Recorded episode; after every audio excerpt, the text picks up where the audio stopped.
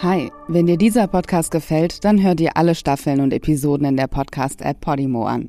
Dort findest du auch eine ganze Menge weitere True Crime Podcasts. Du kannst dir jetzt 30 Tage lang alles kostenlos anhören, so viel du willst. Gehe dazu einfach auf podimo.de slash spurlos. Das ist p-o-d-i-m-o.de slash spurlos. Und melde dich an. Den Link findest du auch in den Show Notes.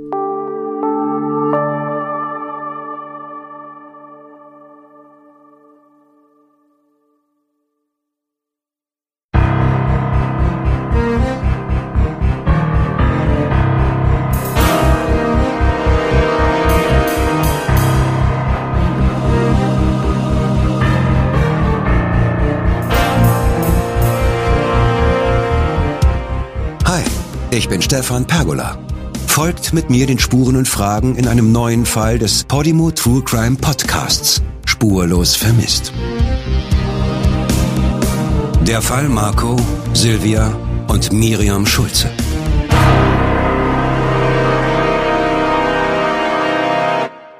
Und wieder geht's nur ein paar Jahre zurück in unsere Geschichte. Ins Jahr 2015. Auch diesmal zur Einstimmung ein kurzer Rückblick.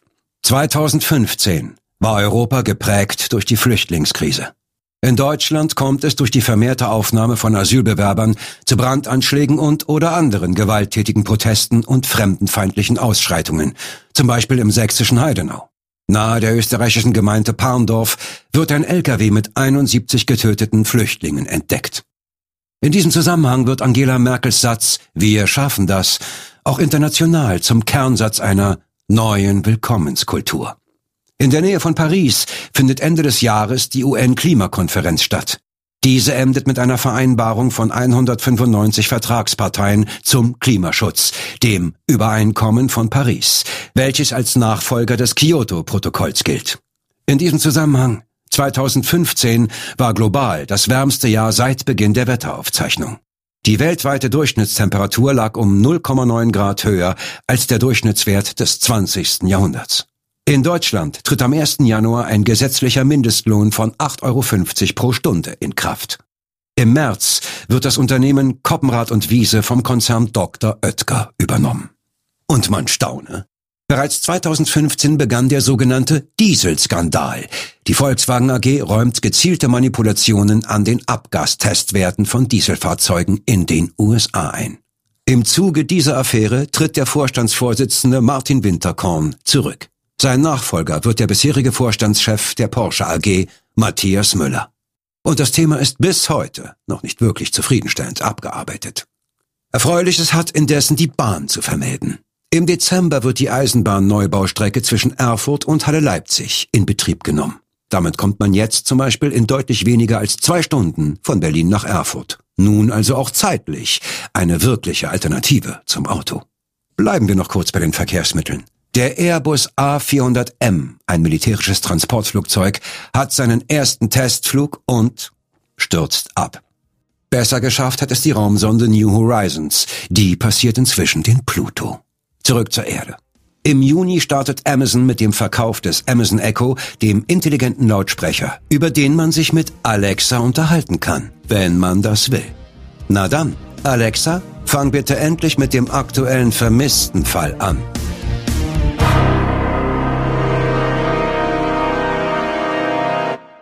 Dafür zoomen wir uns nach Niedersachsen, knapp 40 Kilometer südöstlich von Hamburg, zwischen Winsen und Geesthacht. Dort liegt Drage. Die Gemeinde Drage im Landkreis Harburg gehört zur niedersächsischen Elbmarsch. Und hier lebt die Familie Schulze. In einer gepflegten Siedlung, in einem schlichten Klinkerbau. Vater Marco ist 41, ein hilfsbereiter und eher zurückhaltender Typ. In den Augen seiner Nachbarn ein liebevoller und fürsorglicher Vater. Mutter Silvia ist zwei Jahre älter als ihr Mann. Sie steuert zu der Beziehung das feurige Temperament bei. Und dann ist da noch Töchterchen Miriam. Sie ist zwölf und begeistert sich für Pferde.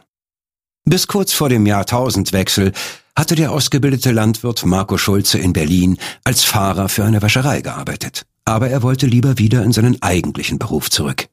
In der Nähe von Lüneburg findet er Arbeit auf einem Bauernhof für Schweinezucht. Die Ferkel bringen Marco Glück, denn hier lernt er Sylvia kennen. Die beiden verlieben sich, werden ein Paar, bekommen eine Tochter und heiraten. 2004 bauen Marco und Silvia ein Haus in der beschaulichen Siedlung in Drage. Aber auch zehn Jahre später findet sich für Marco am Haus immer noch genug zu tun. Vor kurzem erst hat er die Terrasse gesetzt, einen Torbogen möchte er als nächstes mauern. Hinter dem Carport steht ein Schuppen, und wenn Freunde zu Besuch sind, wird dort eine Laterne mit Teelicht auf den Tisch gestellt. Kaffee zur Laterne, tauft Silvia den Schuppen humorvoll. Hier lässt es sich gemütlich sitzen, ein Bier trinken und dazu eine Zigarette rauchen. Ein alter Freund aus Berliner Zeiten stattet Marco und seiner Familie über die Jahre den einen oder anderen Besuch ab. Dann sitzen die beiden Männer abends im Café zur Laterne und plaudern über dies und das. Der Berliner Freund, den Marco schon mal neckisch Schnullerbacke nennen darf, wird später über seinen Kumpel Marco sagen, Ich weiß nicht, ob er sich vielleicht nicht ein bisschen zu viel zugemutet hat. Er wollte immer für jeden da sein. Denn Marco arbeitet inzwischen nicht mehr in der Landwirtschaft, sondern verdient seine Brötchen unter der Woche bei einer Chemiefabrik in Geesthacht, gut zehn Kilometer von Drage entfernt. Und an den Wochenenden jobbt er immer mal als Lieferfahrer für Supermärkte. Außerdem hilft er auch regelmäßig auf einem Reiterhof aus. Der ist in Mova, ebenfalls knapp zehn Kilometer von Drage entfernt, wenn auch in die andere Richtung. Hier nimmt seine Tochter Miriam Reitstunden und ihr Vater kümmert sich um den Papierkram des Reiterhofs, bestellt das Pferdefutter, nimmt auch mal in der Stallgasse einen Besen in die Hand. Eben solche Dinge. In diesem Reiterhof sind Marco, Silvia und Miriam Schulze am Abend des 21. Juli 2015, ein Dienstag. Am nächsten Tag ist an den Schulen Zeugnisausgabe und danach gehen die Sommerferien los. Für die zwölfjährige Tochter Miriam steht in den Schulferien ein kurzer Reiterurlaub auf dem Programm. Ihre Mutter Silvia hat bereits eine Anzahlung dafür geleistet. Die Reiterferien sollen gleich an dem Wochenende nach der Zeugnisausgabe stattfinden, nicht weit entfernt von Hamburg. Und Miriams beste Freundin, die auch in der Siedlung in Drage wohnt, wird das Mädchen an diesem Wochenende begleiten. Allerdings soll Miriam ihrer Freundin am Tag der Zeugnisausgabe gesagt haben, sie sei sich nicht sicher, ob es klappt. Das berichtet später die Mutter jener Freundin. Aber sie betont dennoch, sei das Gespräch der beiden Mädchen vergnügt und ungetrübt gewesen. Die beiden haben sich noch am Mittwoch vor dem Haus über die Schule unterhalten und dabei gelacht. Für Töchterchen Miri steht also ein Urlaub im Sattel in Aussicht. Miriams Eltern dagegen werden sich im August einen Urlaub in Mexiko gönnen. Nur das Paar ohne Kind oder Kinder, denn es gibt noch eine ältere Halbschwester von Miriam. Sandra ist Silvias ältere Tochter aus einer früheren Beziehung. Sie ist Mitte 20, natürlich längst flügge und hat bereits selbst Familie. Sandra wohnt zwar auch in der Region, aber nicht mehr bei der Familie in Drage. Aber das nur der Vollständigkeit halber. Von Miris Halbschwester Sandra werden wir zu einem späteren Zeitpunkt mehr hören.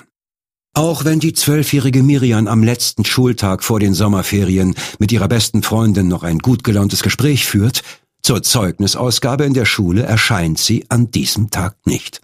Bereits am Vortag hat Mutter Silvia übrigens Miriams Schulspind leergeräumt und diverse Schulbücher zurückgegeben. Miriam hat bereits seit über einer Woche nicht mehr am Unterricht teilgenommen, weil sie krank ist. Und auch für diesen Tag, Mittwoch, den 22. Juli, meldet Silvia ihre Tochter in der Schule krank. Und dieser Tag Mittwoch, der 22. Juli 2015, wird übrigens der letzte sein, an dem alle drei Familienmitglieder lebend gesehen werden.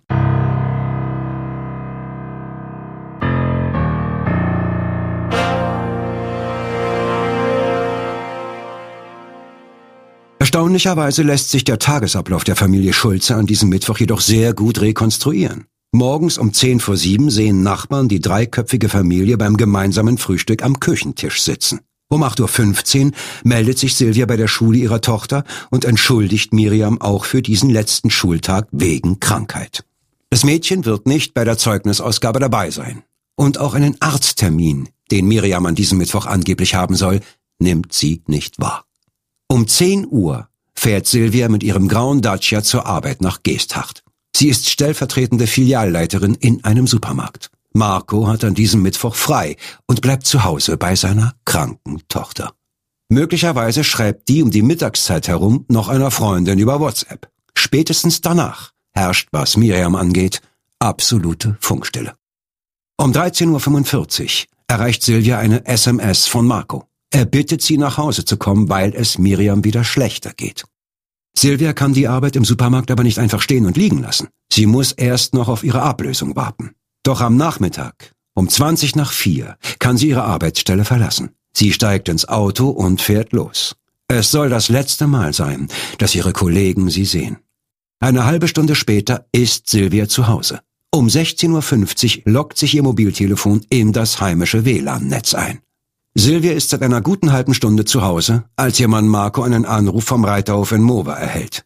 Man bittet ihn darum, dort am nächsten Tag bei der Arbeit auf dem Hof auszuhelfen. Ob das ginge? Marco zögert mit seiner Antwort, was untypisch ist. Normalerweise sagt er sofort zu, wenn ihn die Leute vom Reiterhof um Unterstützung bitten. Aber an diesem Mittwoch scheint er sich nicht sicher zu sein, ob er am nächsten Tag Zeit hat, auf dem Reiterhof zu arbeiten. Die Polizei wird später mutmaßen, dass er da möglicherweise schon wusste, dass irgendetwas passieren würde. Um halb acht am Mittwochabend wird Marco Schulze dabei gesehen, wie er auf dem Reiterhof in Mova einen Stall ausfegt. Und um 19.33 Uhr ruft Marco seinen Schwiegervater an. Der hatte zwischenzeitlich versucht, ihn zu erreichen. Marco sagt, Silvias Vater, Silvia und Miriam würden bereits schlafen. Der letzte nachweisbare Fakt für den Ablauf dieses 22. Juli 2015 findet um 20.58 Uhr statt. Da meldet sich Marco Schulzes Handy vom Funknetz ab. Irgendwann am Abend wird Marco ein letztes Mal an diesem Mittwoch von Nachbarn gesehen. Er stellt die Mülltonne vor die Tür seines Hauses. Von Miriam oder Silvia keine Spur. Und zwar bereits seit nachmittags. Früh am nächsten Morgen am Donnerstag gegen halb acht wird Marco ein letztes Mal lebend gesehen. In Stove. Das liegt von Drage aus in Richtung Geesthacht und ist etwa vier Kilometer von dem Zuhause der Familie entfernt. Die Quellen sind leider nicht ganz eindeutig, was diese Sichtung in Stove betrifft. Vielleicht hat Markus Fahrt nach Stove schon am Mittwochmorgen stattgefunden. Oder es gab an beiden Tagen Fahrten von Stove Richtung Drage. Worin sich alle Quellen einig sind, ist, dass es völlig unklar ist, was Marco früh morgens dort gemacht hat. Jedenfalls wird Marco im grauen Dacia Sandero seiner Frau gesehen. Aber er fährt nicht Richtung Gästhacht. Dort wäre die Chemiefabrik, in der er arbeitet. Es wäre also völlig normal, wenn er um diese Zeit auf dem Weg zur Arbeit wäre. Aber Zeugen beobachten stattdessen, wie der Wagen wieder zurück Richtung Drage fährt. Wann genau Marco dort wieder ankommt, was er morgens ins Stube wollte, wo genau er herkam, das ist alles ungeklärt. Seit Mittwoch, dem 22. Juli 2015, gelten Mutter und Tochter als spurlos vermisst. Der Vater verschwindet einen Tag später. Doch das wird allen eigentlich erst am Freitag, dem 24. Juli, so richtig klar.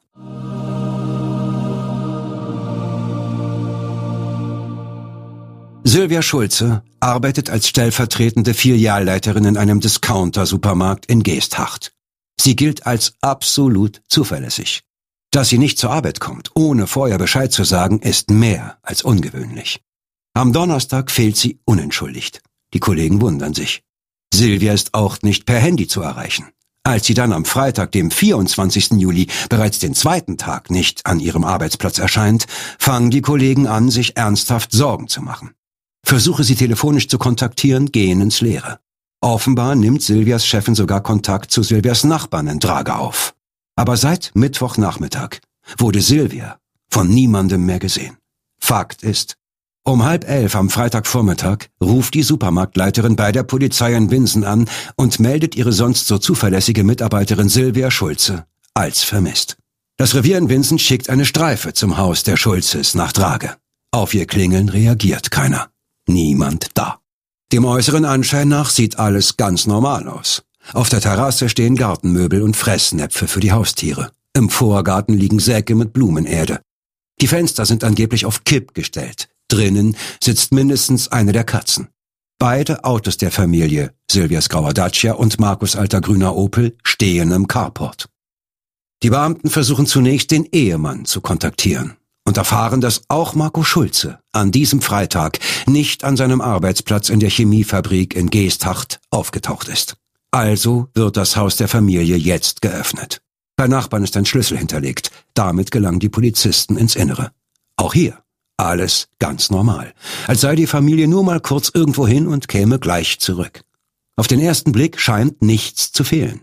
Die Beamten finden Pässe und EC-Karten, Ausweise, Geldbörsen. Die Computer sind an Ort und Stelle, ebenso Papiere wie Bankunterlagen und ähnliches. Nur die Handys der Familie sind unauffindbar. Wie sich rasch herausstellt, sind diese ausgeschaltet und können somit nicht geortet werden. Genauso wie die ganze Familie. Es scheint auch kein Handgemenge stattgefunden zu haben oder sonst irgendein Gewaltausbruch. Mehrfach wird das Wohnhaus von oben bis unten durchsucht und mit Speziallampen ausgeleuchtet. Aber weder im Haus noch in den Autos finden die Kriminaltechniker Hinweise auf Blut oder sonstige Kampfspuren. Der Polizeisprecher Jan Krüger stellt daher fest, wir können ausschließen, dass es in dem Wohnhaus der Familie zu einem Verbrechen kam. Also keine Gewalttat? Dann vielleicht ein spontaner Kurzurlaub? Aber auch dafür, so Jan Krüger, finden die Beamten keinerlei Hinweise. Wo sind Marco, Silvia und Miriam Schulze dann abgeblieben? Die Suche beginnt.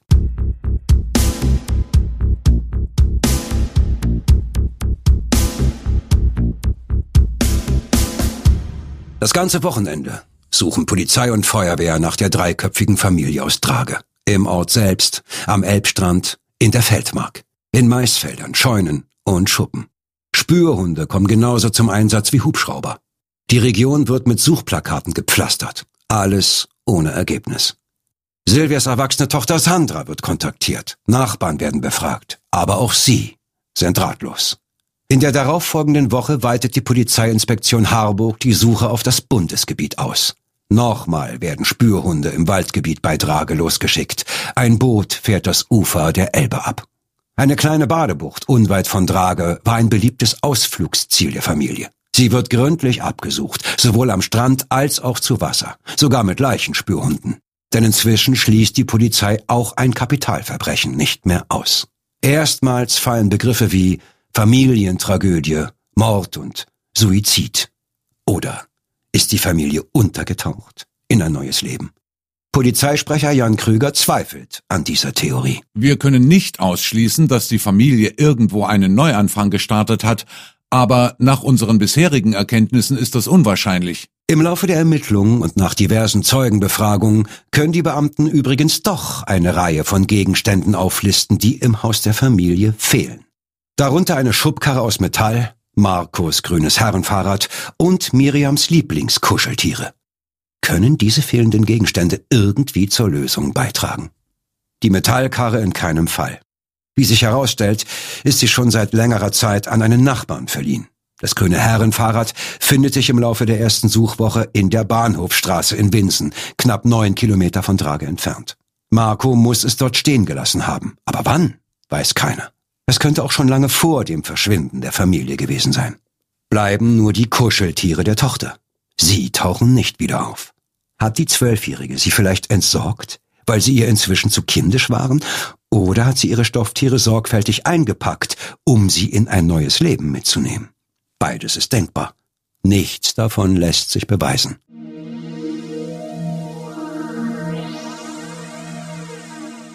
Eine ganze Woche ist inzwischen vergangen, seit Silvia Schulze von ihrem Arbeitgeber als vermisst gemeldet wurde und seit die Polizei nach der Familie sucht. Es ist Freitag, der 31. Juli 2015, morgens um halb sechs, an der Elbuferpromenade in Lauenburg, 20 Kilometer stromaufwärts von Drage. Eine Anwohnerin aus Lauenburg ist bereits um diese frühe Stunde unterwegs und sieht auf der Elbe einen leblosen Körper im Wasser treiben, nur etwa 400 Meter von der Elbbrücke entfernt. Sie wählt den Notruf der Polizei. Die Feuerwehr kommt zum Einsatz.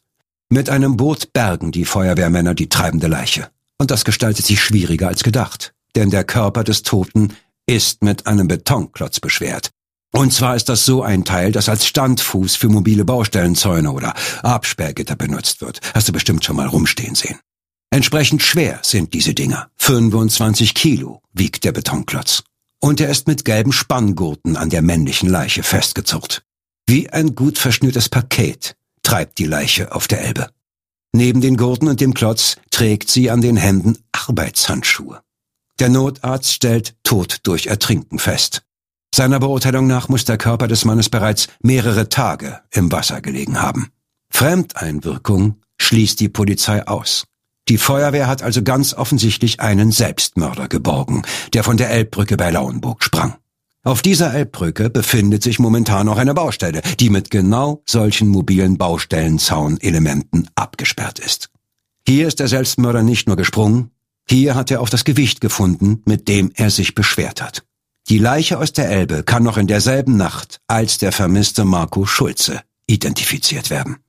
Es ist erstaunlich, dass der tote Körper trotz des schweren Gewichts durch den Baustellenklotz überhaupt an die Oberfläche kam.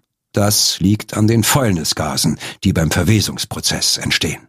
Und in den Sommermonaten, wenn das Gewässer aufgewärmt ist, bilden sich diese Fäulnisgase recht schnell. Dabei kann der Auftrieb durch diese Gase so stark sein, dass sogar ein mit großem Gewicht beschwerter Körper an die Oberfläche gelangt. Markus Leiche ist also nur durch das Entstehen der Fäulnisgase überhaupt an die Wasseroberfläche aufgetrieben worden. Trotz des 25 Kilo schweren Betonklotzes. Von den gelben Spanngurten, mit denen das Gewicht an Markus Körper befestigt wurde, finden die Ermittler vor Ort noch mehr. In der Nähe der Brücke bergen Taucher vom Grund der Elbe ein silbernes Damenfahrrad.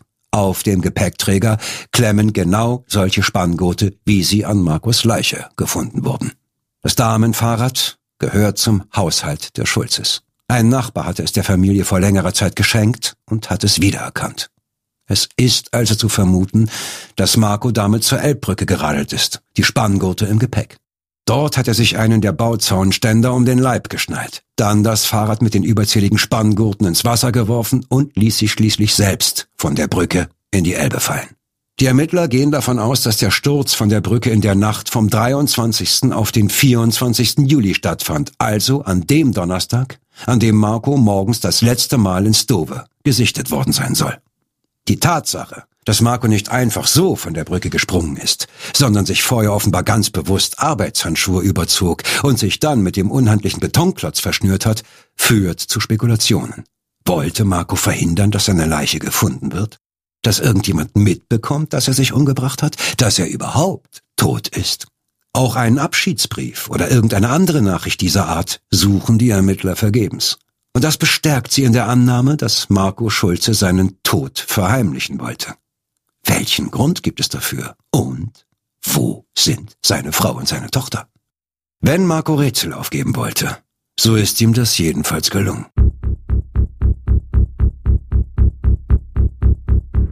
Der Fundort von Markus Leiche wird akribisch abgesucht. Hat der 41-jährige Familienvater zuerst Frau und Kind getötet und dann sich selbst? Haben es die Ermittler hier also mit einem sogenannten erweiterten Suizid zu tun? Finden sich Silvias und Mirams Körper vielleicht auch hier bei Lauenburg am Grund der Elbe? Doch die Suche der Taucher bleibt erfolglos. Von der 43-jährigen Silvia und der 12-jährigen Miriam fehlt jede Spur. Die Polizei hält die Theorie des erweiterten Selbstmordes dennoch für sehr wahrscheinlich. Doch eine in diesem Metier sehr beschlagene Gerichtsgutachterin hat ihre Zweifel. Adelheid Kastner ist Fachärztin für Psychiatrie und Neurologie und gilt als Expertin im Bereich der forensischen Psychiatrie. Sie sagt zur These des erweiterten Suizids im Fall Marco Schulze. Sollte es so gewesen sein, wäre sein Verhalten extrem ungewöhnlich. Opfer von Familiendramen werden meist am Tatort liegen gelassen und rasch gefunden. Mit in den Tod genommen werden dann Angehörige, die man nicht für allein lebensfähig hält, etwa Kinder oder pflegebedürftige Familienmitglieder. Meist geschieht das aus einer Depression heraus. Einen eigenständigen Erwachsenen bringt so ein Mensch in der Regel nicht um. Sie vermutet eher einen sogenannten erweiterten Mord. Das bedeutet, es gibt einen handfesten Grund, wie etwa, dass Silvia sich von ihrem Mann trennen wollte. Eine Trennung, mit der Marco nicht einverstanden ist. Dann hätte er seine Frau getötet, um sich zu rächen, um ihr Leid anzutun, sagt die Psychiaterin. Und durch seinen Selbstmord hätte er sich den aus dem Tötungsdelikt folgenden Konsequenzen entzogen. Wenn man nun also davon ausgeht, dass es sich tatsächlich um eine solche Familientragödie handelt, in der der Vater erst Frau und Kind ermordet und dann sich selbst, dann bleibt immer noch die Frage, wo sind Silvia und Miriam? Dazu nochmal Adelheid Kastner. Wenn jemand den Aufwand betreibt, die Leichen gut zu verbergen, steckt eine Absicht dahinter. Ja, fragt sich nur welche.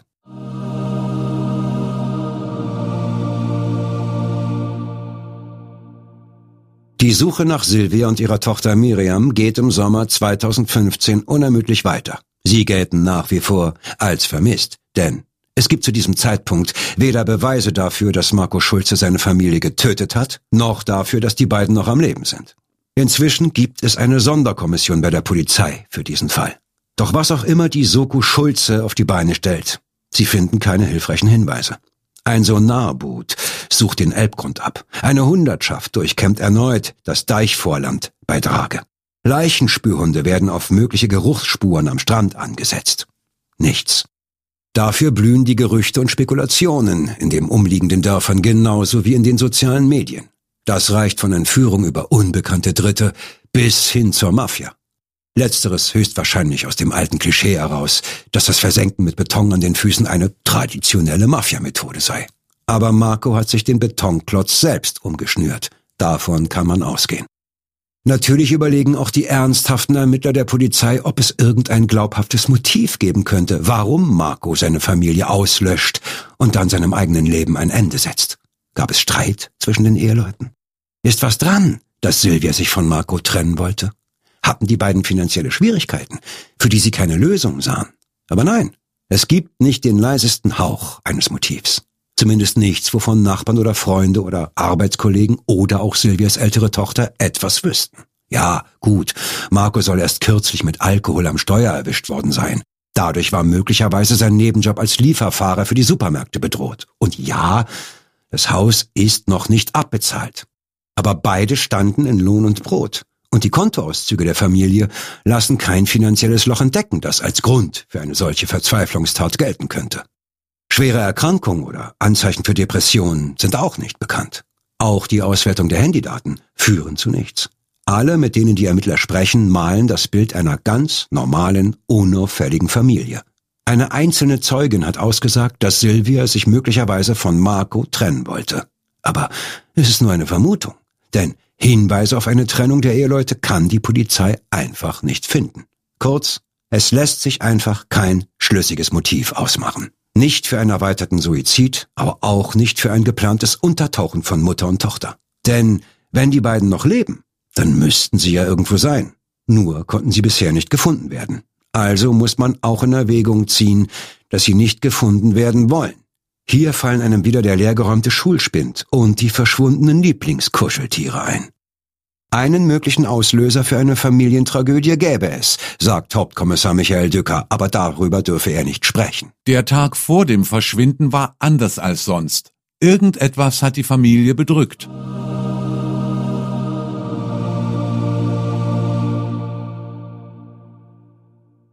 Am 12. August 2015, eineinhalb Wochen nachdem man Markus Leiche gefunden hat, wird der Vermisstenfall von Silvia und Miriam Schulze Thema in der Sendung Aktenzeichen XY ungelöst. Und endlich ergibt sich eine erste heiße Spur. Eine Zeugin meldet sich, die die Familie am 22. Juli, also genau an dem Tag ihres Verschwindens, gegen Abend gesehen haben will. Oder besser gesagt, gehört. Es sei früh an diesem Mittwochabend gewesen. Irgendwann nach 18 Uhr am Seppenseener Mühlenteich in Buchholz, circa 43 Kilometer südwestlich von Drage, einem beliebten und belebten Ausflugsort in der Region. Die Zeugin nimmt in der Nähe des Ufers Gesprächsfetzen wahr. Es sind mehrere Personen, die sich unterhalten. Mehrfach hört die Frau einen bestimmten Namen, nämlich den Spitznamen von Silvias älterer Tochter Sandra. Dieser Spitzname wird ausschließlich von den Familienmitgliedern benutzt was nahelegt, dass es tatsächlich Mitglieder der Familie Schulze sind, die sich da am Mühlenteich unterhalten. Dann hört die Zeugin Schreie. Was soll das? Spinnst du? Und? Papa, lass das, will sie verstanden haben. Und dann ein Knall, als ob ein Luftballon zerplatzt. Was dieses Geräusch genau war, bleibt im Bereich der Spekulation. Wir erinnern uns, vom Tagesablauf der Familie wissen wir, dass Marco an diesem Mittwoch gegen 17.25 Uhr einen Anruf vom Reiterhof bekommt, ob er am nächsten Tag arbeiten könne. Und dass er zögert, zuzusagen. Außerdem wissen wir, dass er etwa zwei Stunden später in diesem Reitstall gesehen wird, wie er den Stall fegt. Wenn die Zeugin tatsächlich die Familie Schulze nach 18 Uhr am Mühlenteich gehört hat und die Verwendung des familieninternen Spitznamens spricht sehr dafür, dann hatte Marco nicht einmal eineinhalb Stunden Zeit, um vom Mühlenteich in Buchholz nach Mova in den Reiterhof zu kommen. Das ist mit dem Auto eine Wegstrecke von 45 bis 50 Minuten.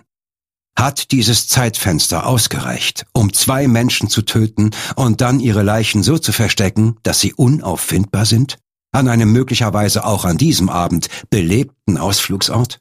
Die Polizei ist skeptisch. Nach ihren Rekonstruktionen hätte Marco Schulze gerade mal 30 Minuten Zeit gehabt, um das zu bewerkstelligen.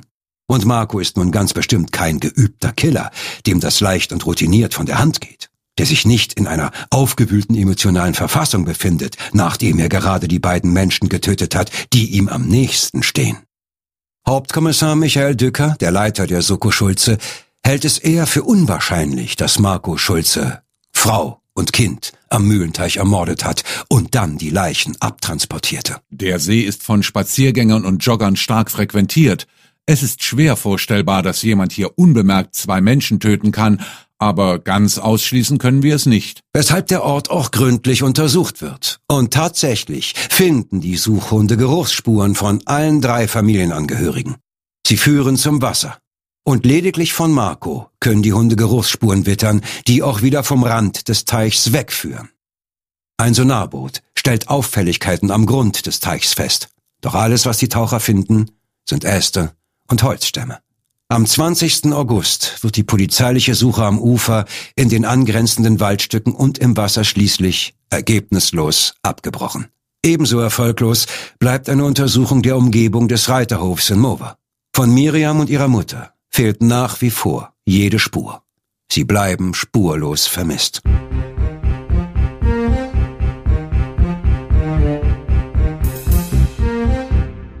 Es vergeht fast ein Jahr.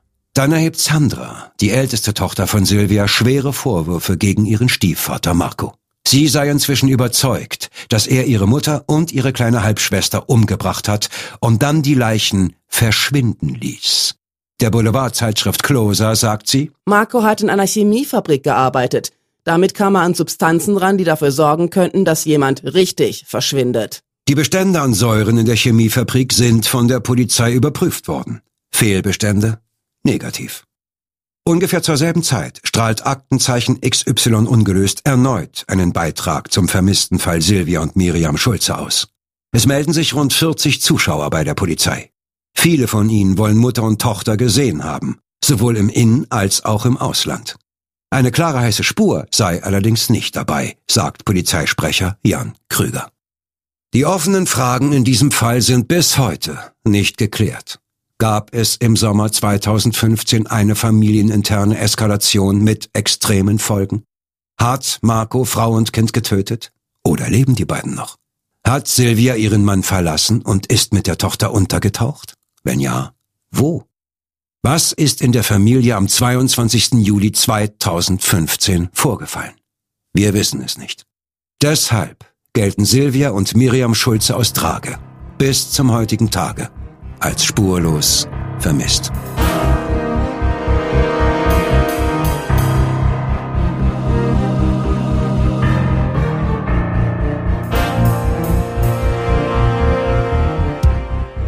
Dieser Podcast ist eine Produktion von Ton in Ton Audioproduktion Berlin. Im Auftrag von und exklusiv bei Podimo Deutschland.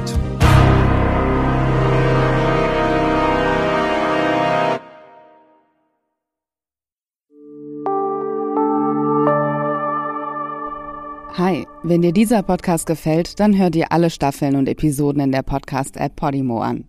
Dort findest du auch eine ganze Menge weitere True Crime Podcasts. Du kannst dir jetzt 30 Tage lang alles kostenlos anhören, so viel du willst. Gehe dazu einfach auf podimo.de slash spurlos. Das ist p-o-d-i-m-o.de slash spurlos. Und melde dich an. Den Link findest du auch in den Show Notes.